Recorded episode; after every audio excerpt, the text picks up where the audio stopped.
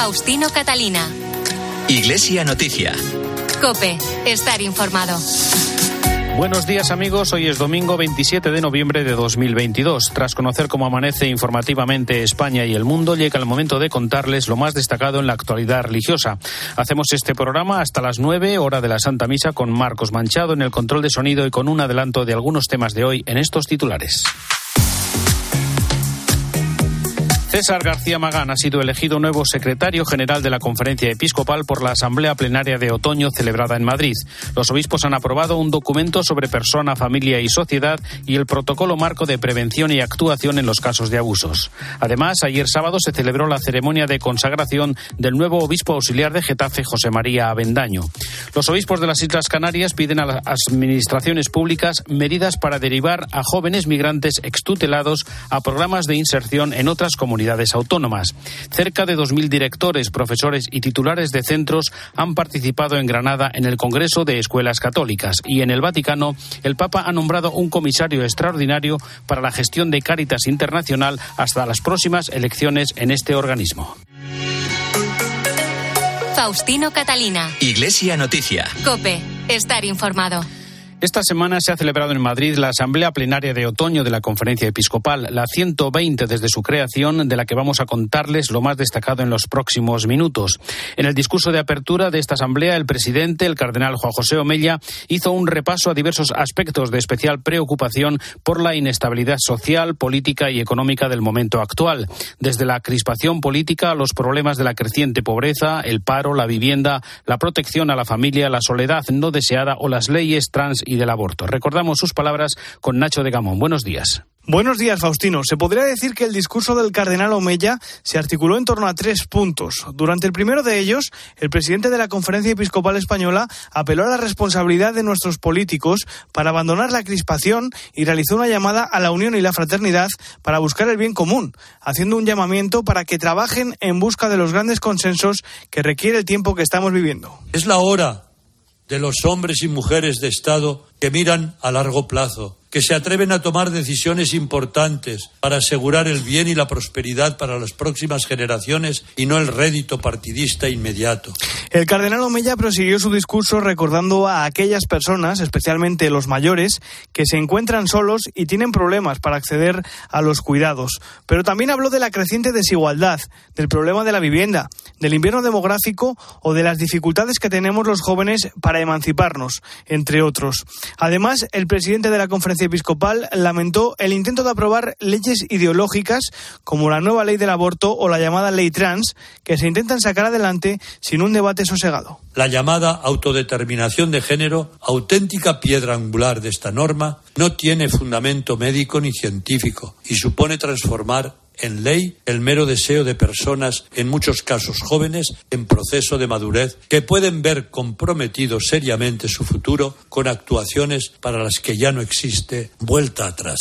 Por último, el cardenal Omeya hizo un llamamiento a la Iglesia para que continúe aportando esperanza, una de las palabras más repetidas en la parte final de su discurso. La esperanza que no defrauda nace de un encuentro con Jesucristo. Crece en la medida que confiamos en Él y acogemos en nuestras vidas la promesa que nos ha hecho. La muerte, el sufrimiento, la fractura humana y social no tienen la última palabra. El amor y la vida en mayúscula triunfarán. Y para aportar esa esperanza citaba iniciativas concretas como la Mesa del Mundo Rural, la Economía de Francisco o el Sínodo que estamos celebrando en la Iglesia, que busca revitalizarla y fortalecerla para dinamizar su misión, que no es otra que evangelizar, es decir, anunciar a Cristo, que es, en palabras del cardenal, la esperanza que este mundo necesita hoy en día. En su saludo a la Asamblea, el nuncio del Papa en España, Bernardito Auza, recordó con palabras del Papa que la familia es el antídoto natural a la pobreza material y espiritual. Y ante el invierno demográfico, que es ya una realidad en España, son necesarios los programas de ayuda desde la Iglesia. La doble necesidad de políticas que favorezcan a las familias superar los desafíos reales que les faciliten tener y crecer los hijos así como de políticas para gestionar en toda legalidad y humanidad el flujo migratorio y promover el conocimiento de una sociedad que, de hecho, es siempre más multiracial, multicultural y también multireligiosa. La Iglesia no solo no puede sustraerse de esta realidad, sino que tiene que liderar iniciativas y programas dentro de los límites de sus posibilidades y de su naturaleza como comunidad de fe, para que España puede hacer frente a esos desafíos en el mejor de los modos posible. En la mañana del miércoles, César García Magán, obispo auxiliar de Toledo, desde el pasado enero fue elegido nuevo secretario general de la Conferencia Episcopal para suceder a Luis Argüello. Madrileño de 60 años, César García Magán es licenciado en Teología Dogmática y doctor en Derecho Canónico. En el servicio a la Santa Sede trabajó en la sección de Asuntos Generales de la Secretaría de Estado durante siete años y como secretario y consejero en las nunciaturas apostólicas de Colombia, Nicaragua, Francia y Serbia. En 2007 regresó a Toledo, donde desde 2018 era el vicario general. Profesor de los Institutos Teológicos de Toledo y de la Facultad San Damaso de Madrid, es además vocal de la Comisión Asesora de Libertad Religiosa del Ministerio de Justicia, académico de la Real Academia de Jurisprudencia y Legislación y miembro de la Junta Directiva de la Asociación Española de Canonistas. Nos recuerda sus primeras impresiones Nacho de Gamón. Dios les perdonará lo que han hecho, aseguraba entre risas, refiriéndose a los obispos que le han elegido para este servicio que asume con sentimiento de responsabilidad y gratitud. Son las primeras palabras ante la sociedad del nuevo secretario general de la Conferencia Episcopal Española, Monseñor César García Magán. Pues este servicio para mí es nuevo y por lo tanto lo afronto pues con sentimiento de gratitud hacia ellos, con sentimientos de, de, responsabilidad por esa confianza que me han manifestado, una responsabilidad que quiero traducir en dedicación, en servicio, en trabajo. El obispo auxiliar de Toledo también hizo un breve repaso de su trayectoria en la carrera diplomática, una experiencia que le va a permitir ir con las luces largas y el foco puesto en la visión de conjunto. Eso sí, afirmó que inicia una temporada de aprendizaje en la que tiene que ver y escuchar antes de tomar decisiones como la de ser el portavoz de los obispos. Cuando nombramos los obispos a algún sacerdote, párroco de algún sitio, decimos, tómate un tiempo y no hagas cambio el primer día. Espérate, llega, aterriza, conoce a la parroquia, conoce a la gente. Entonces, bueno, pues esa misma receta que digo yo a los sacerdotes me la voy a aplicar a mí. Cuando aterrice, cuando vea, pues bueno, pues luego tomaremos las medidas oportunas y siempre discerniendo lo que puede ser mejor. Cuestionado por su talante, Monseñor García Magán rechazó etiquetarse como conservador o progresista y aseguró que ni el partido más radical de izquierdas se atrevería a asumir algunos de los postulados contenidos en la doctrina social de la Iglesia. Yo no me etiqueto porque, a ver, el Evangelio que es conservador o progresista. Pues mire usted, depende, porque se defienda la vida, se apueste por la familia, ¿eso es ser conservador? Pues no lo sé, pero la preocupación social, la importancia de la pastoral de la caridad, la acogida a los emigrantes, el no discriminar a nadie por ninguna razón, pues eso es progresista, pues no lo sé, yo creo que eso está todo, cabe dentro del Evangelio. El nuevo secretario general también fue preguntado por los retos que tiene la Iglesia en España por delante, poniendo en primer lugar la evangelización. Creo que es muy importante eh, esa dimensión, esa conversión evangelizadora que dice Papa Francisco, ¿no? Volver a hacer una propuesta que sea buena nueva de verdad para los hombres y las mujeres de hoy, para nuestra sociedad y para todos los ámbitos de la vida de la persona. Además, considera lamentable, reprobable y condenable cualquier tipo de abuso sexual y aseguró que la Iglesia siempre debe situarse junto a la víctima, como Jesucristo estaba de parte del sufriente. Con el apoyo de la Asamblea Plenaria, los obispos de las Islas Canarias han pedido a las administraciones públicas que pongan los medios necesarios para derivar a los jóvenes migrantes extutelados a programas de inserción en otras comunidades autónomas.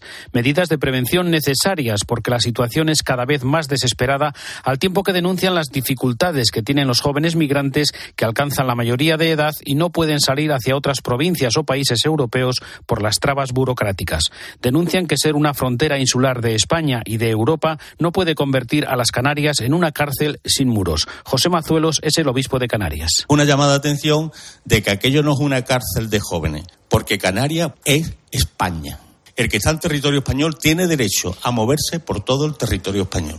Si el objetivo es dejarlos allí, pues una llamada de atención que no estamos conformes. La migración es un problema de Canarias, está claro. Tenemos varios campos de refugiados que nadie habla de los campos de refugiados, porque los inmigrantes siguen llegando.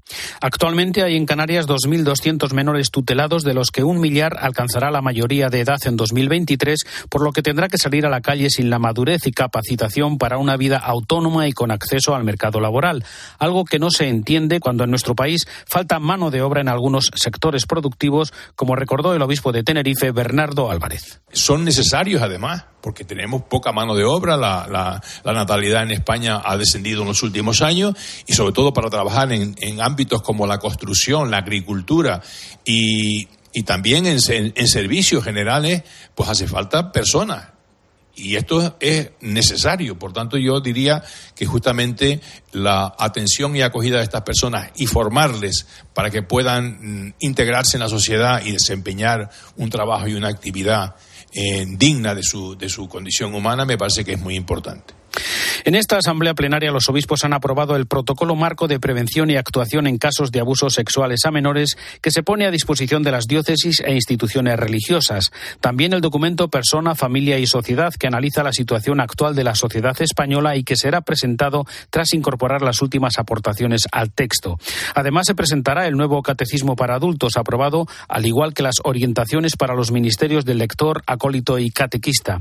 La asamblea ha tratado también asuntos económicos, la modificación de normas sobre el diaconado permanente, la próxima visita a los seminarios mayores de España, la situación de la educación católica, el acompañamiento a la vida consagrada y los preparativos para la próxima Jornada Mundial de la Juventud de Lisboa. Sobre este protocolo para los casos de abusos habló, eh, comentó en rueda de prensa, lo comentó César García Magán. Es un protocolo marco para que las diócesis puedan adaptarlo a su realidad particular. Un documento que, en palabras de Monseñor García Magán, es un signo de que la Iglesia continúa trabajando en la actualización de sus procedimientos para dar una respuesta a este problema delicado que afecta a toda la sociedad y en el que la Iglesia también está involucrada esa actualización mira a las oficinas diocesanas, mira también a las oficinas que tienen las, las congregaciones religiosas, los institutos de vida consagrada y sociedades de vida apostólica, para poder encauzar y dar una respuesta en justicia, en caridad, en una perspectiva eclesial y evangélica a esas víctimas del pasado. Pero también queremos mirar al presente y al futuro.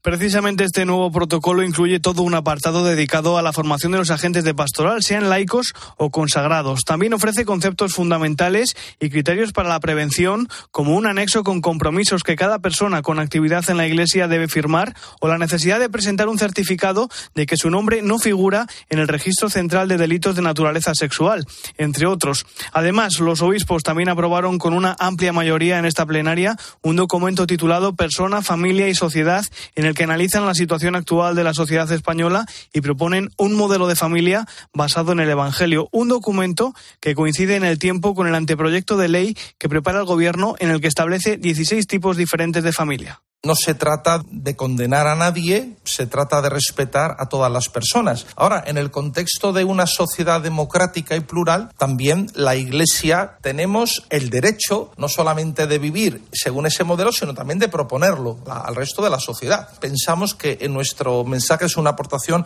al bien común integral. Sobre la visita pastoral a los seminarios que en enero van a realizar dos obispos uruguayos en nombre del Papa, Monseñor García Magán aseguró que los obispos españoles tienen una percepción positiva sobre ella y creen que manifiesta el interés que tiene la Santa Sede por la formación de los futuros sacerdotes. Más cosas en Iglesia Noticia. La Basílica del Sagrado Corazón de Jesús en el madrileño Cerro de los Ángeles acogió ayer la ceremonia de consagración de José María Avendaño como obispo auxiliar de Getafe, diócesis en la que ha trabajado desde su creación. Manuel Torralba, buenos días. Buenos días, Faustino. Nacido hace 65 años en la localidad toledana de Villanueva de Alcardete, José María Bendaño estudió magisterio y logopedia. Es licenciado en Teología Pastoral Práctica por la Universidad Pontificia de Salamanca y ha trabajado en la diócesis de Getafe desde que fue creada en 1991, donde ha sido párroco de dos iglesias de Leganés, San Salvador y San Nicasio delegado de pastoral, vicario general desde 2005 y vicario para el clero desde 2018. También ha sido miembro del Consejo General de Cáritas Española. Ayer fue consagrado como obispo auxiliar en una ceremonia presidida por el obispo de Getafe, Monseñor Ginés García Beltrán, a la que asistieron el nuncio, cinco cardenales y una treintena de arzobispos y obispos. Además, estuvieron presentes, por deseo de Avendaño, varios residentes del Centro Psiquiátrico San Juan de Dios de Cienpozuelos, así como residentes de Basida y del albergue de transeúntes San Vicente de Paul de Aranjuez. El nuevo obispo auxiliar de Getafe ha elegido como lema Caritas et humilitas, porque a imitación de Cristo quiere llevar a cabo su ministerio con caridad, amor y humildad.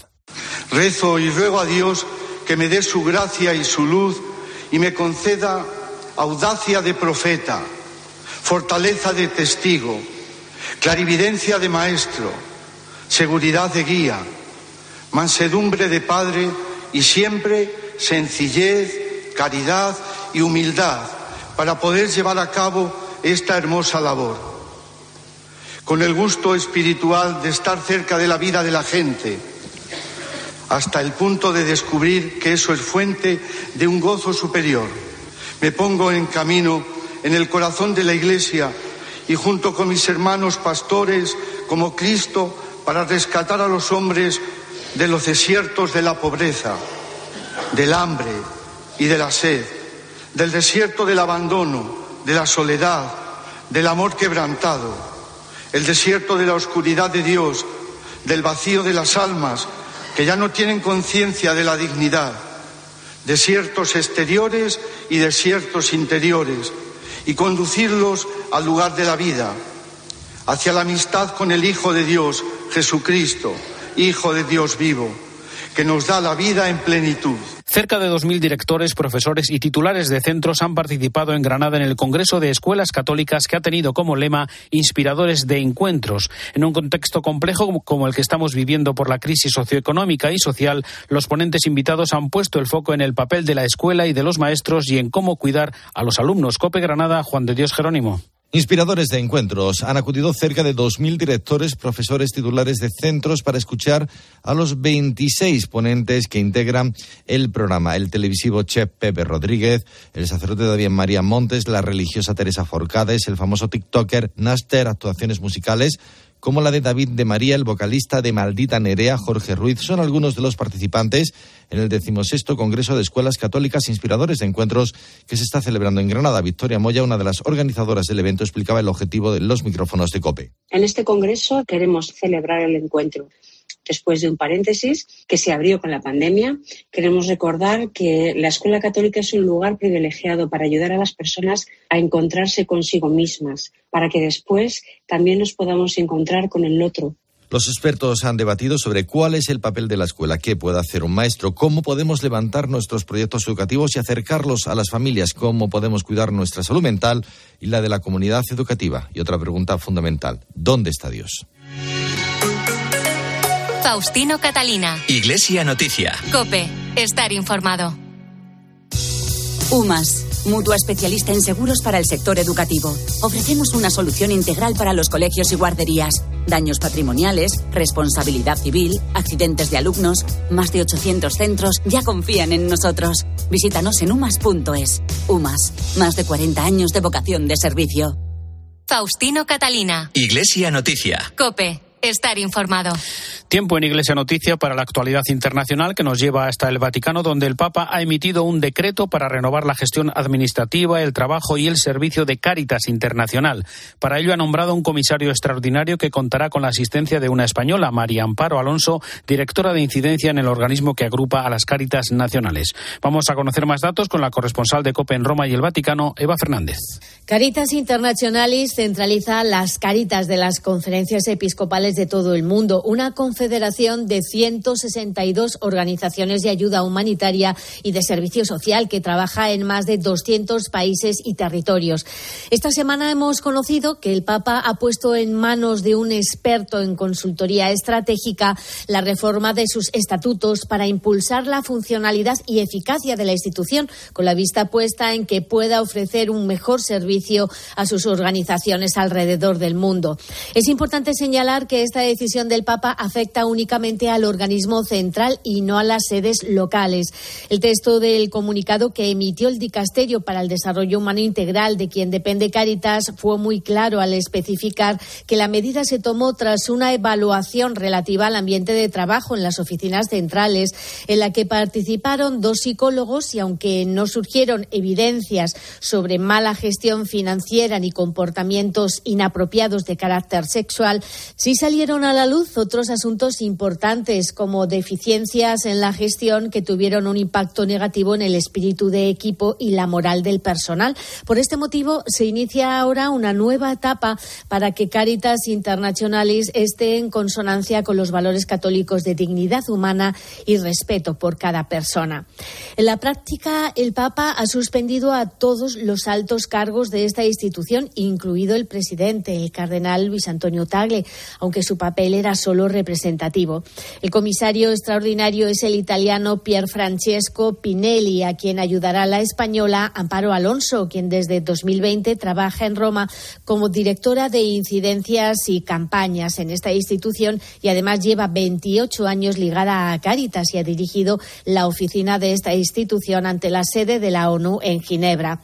En declaraciones a Ecclesia Coppel, presidente de Cáritas Española, Manuel Bretón ha manifestado la sorpresa, pero también el ánimo para seguir trabajando al servicio de los más necesitados. Nos sorprendió un poco por, por, el momento y por y por eh, cómo se cómo se estaba haciendo. Pero vamos yo creo que, que estamos en el camino de mejorar y esa es nuestra idea. O sea estamos viendo momentos muy bonitos importantes y esto no nos tiene que despistar, o sea, y además no toca las, al, revés. El Papa nos dijo cuando estuvo cuando, cuando fuimos a verle que, que, nos apoyaba, que adelante, que hacemos un trabajo fantástico, que la, la sociedad española está orgullosa de lo que hacemos. ¿Qué más podemos pedir? Yo creo que nada, seguir el camino que nos marca él y, y estar ahí, donde, donde hay que estar. Sobre esta intervención en Caritas Internacional es el momento para el comentario desde Roma de Antonio Pelayo. Buenos días. Buenos días. Es muy comprensible la inquietud que ha podido suscitar la noticia de que el Papa de un plumazo haya cesado a toda la cúpula de Caritas Internacionales. Conviene aclarar, sin embargo, que la medida no afecta para nada a las 162 organizaciones humanitarias que con este nombre operan en más de 200 países y territorios de los cinco continentes. En concreto, no tendrá efecto alguno sobre Caritas Española. Caritas Internacionalis nació en el 1951 como una confederación de organismos caritativos que, sin privarles de su autonomía, favorece su colaboración desarrollando tareas de animación, coordinación y representación. En la situación actual, depende del Dicasterio para el Servicio del Desarrollo Humano Integral, cuyo prefecto es el jesuita Cardenal Cherny. El decreto papal recuerda que Caritas Internationalis ayuda al Papa y a los obispos en el ejercicio de su ministerio hacia los más pobres y menesterosos, participando en la gestión de las emergencias humanitarias. Y para favorecer esa misión es necesario, piensa el Papa, reformar su estatuto y convocar nuevas elecciones en la próxima Asamblea General del próximo mes de mayo. En el comunicado hecho público por el dicasterio se asegura que en la investigación llevada a cabo no surgieron evidencias sobre mala gestión financiera ni comportamientos inapropiados de carácter sexual, pero sí deficiencias en la gestión que tuvieron efectos negativos en el espíritu de equipo y la moral del personal. Francisco, pues, ha nombrado comisario extraordinario al italiano Pier Francesco Pinelli, experto en la gestión de recursos humanos, que tendrá como primera colaboradora a la extremeña María Amparo Alonso Escobar, con un largo e impecable recorrido en la historia de la institución. El cardenal Luis Antonio Tagle asumió la presidencia de Caritas Internacionalis en el 2015, cuando era arzobispo de Manila y sustituyó al cardenal hondureño Óscar Rodríguez Madariaga. En el decreto pontificio se indica que apoyará al comisario extraordinario actuando como puente entre las iglesias locales y las organizaciones miembros de Caritas Internacionales. Un modo de salvar la cara de un cardenal que algunos pronostican como futuro papa. Desde Roma les ha hablado Antonio Pelayo.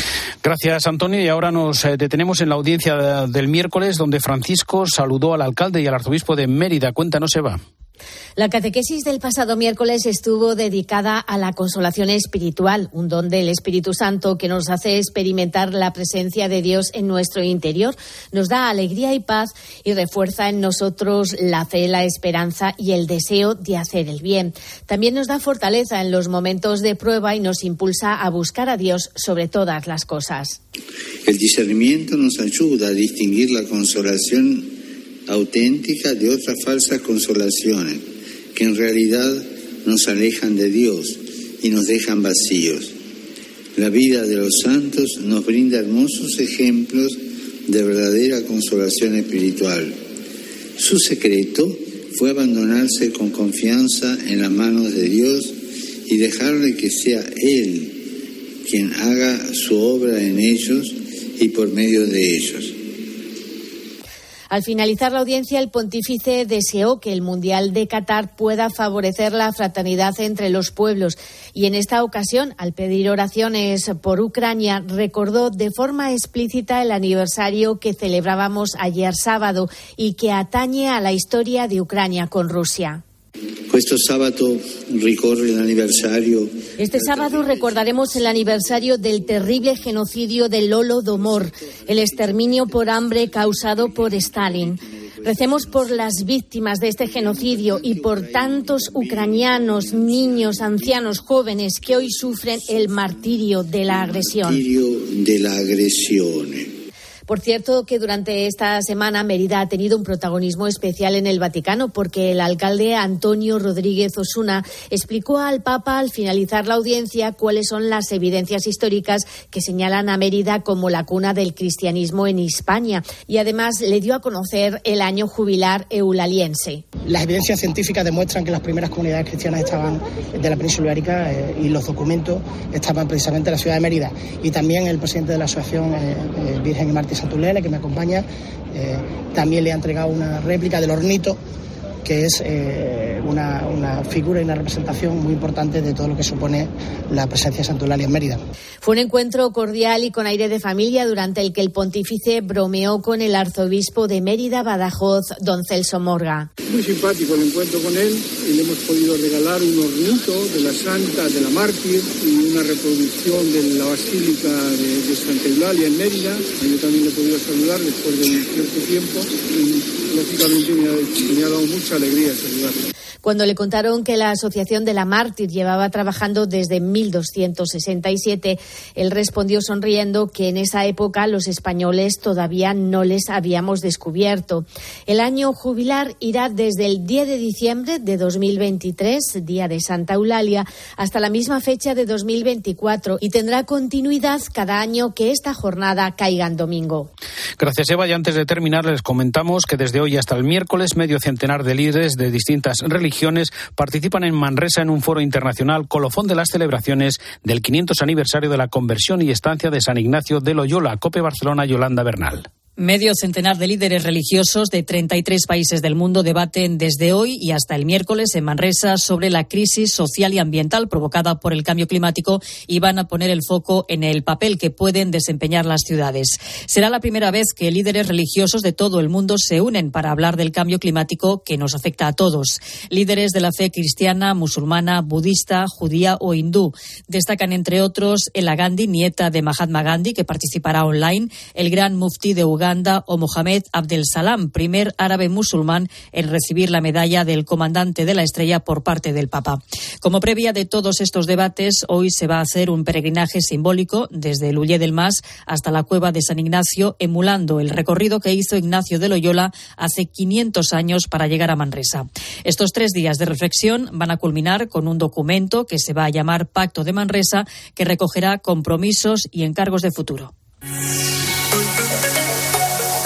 Hasta aquí el informativo Iglesia Noticia, programa 1804 en este domingo 27 de noviembre. Tras la última hora de la actualidad, la Santa Misa. Hasta dentro de siete días, el saludo de Faustino Catalina.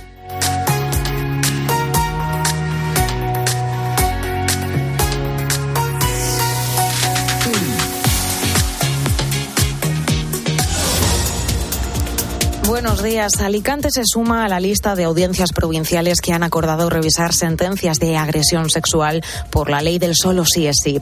Se desmarca, por lo tanto, también de la Fiscalía General del Estado como las audiencias de Madrid, Vizcaya, Granada o Málaga. Mañana lunes se reúnen los magistrados de la de Almería para unificar criterio. Al menos 36 condenas ya han sido rebajadas y una decena de personas han salido de prisión antes de tiempo.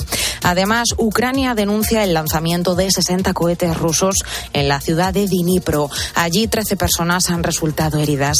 Por otro lado, su gobierno asegura que 32 ciudadanos han muerto en Gerson desde la retirada de las tropas de Putin. En esta región ya se ha podido recuperar además el suministro eléctrico, pero más de 6 millones de personas continúan sin luz en el país. Y hoy tienes la última oportunidad para colaborar en la gran recogida del Banco de Alimentos. Podrás identificar a sus voluntarios porque llevan un peto de color azul. Sobre todo hacen falta productos infantiles y Hasta el próximo 5 de diciembre puedes seguir colaborando en caja y las donaciones online continúan hasta el día de Navidad. Te quedas con la Santa Misa.